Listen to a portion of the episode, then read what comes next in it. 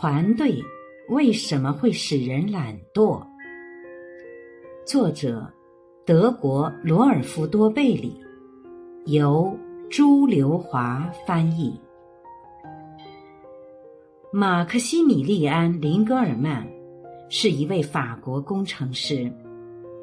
一九一三年，他对马拉车的效率进行调查，他发现。两匹马一起拉一架马车，效率并非是一匹马的效率的两倍。这一结果令他意外，遂将调查延伸到人类。他让许多人一起拉一根绳子，测量每个人释放出的力量。他发现。两个人一起拉一根绳子，平均每人会投入其力量的百分之九十三。如果是三个人一起拉，每人投入百分之八十五。八个人一起拉时，就只剩下百分之四十九了。科学界称这一效应为社会性懈怠。它之所以会出现，是因为。在团队中，个人的效率无法直接看到，而是与团队融合在一起的。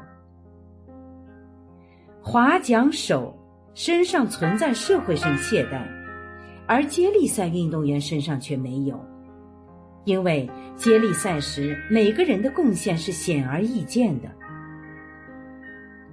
社会性懈怠是一种理性行为。假如使出一半力就行，又不会引起注意，为什么要使出全力呢？一句话，社会性懈怠是一种我们让自己亏欠所有人的欺骗形式。这一欺骗大多不是故意的，而是不知不觉间发生的，就像马拉车一样。一同拉一根绳子的人越多，个人的贡献率就越低，这并不令人吃惊。令人吃惊的是，它没有降为零。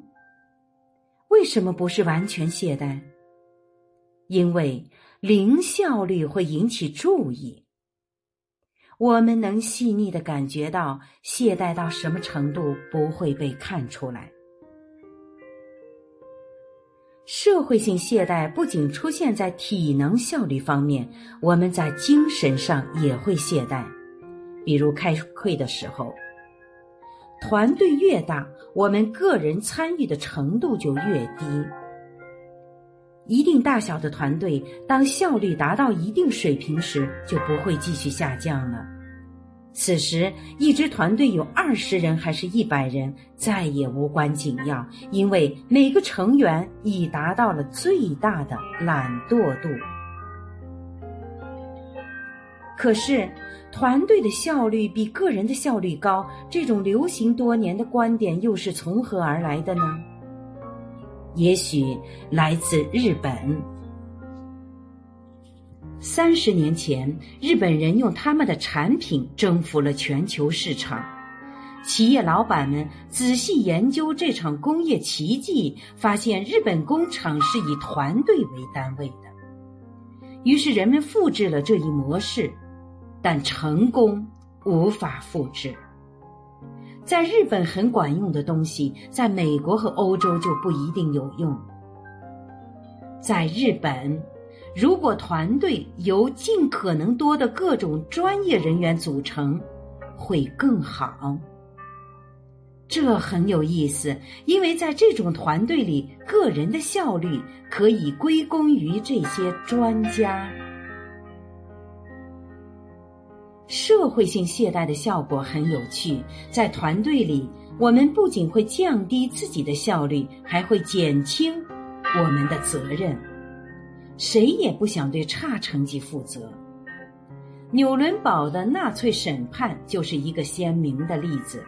每个董事会或管理团队里都较少有提出不同意见的人员，大家都躲在团队决议的背后，专业术语称之为责任扩散效应。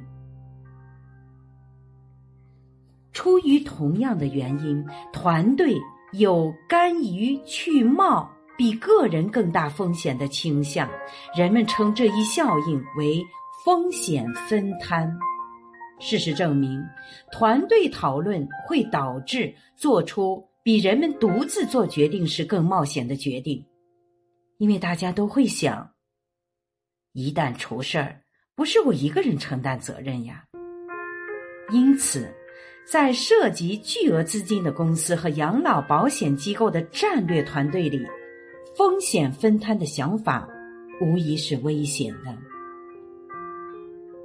所以结论是，人们在团队里的行为不同于单独一个人的时候，但是可以通过尽可能彰显个人效率来缓解团队的弊病。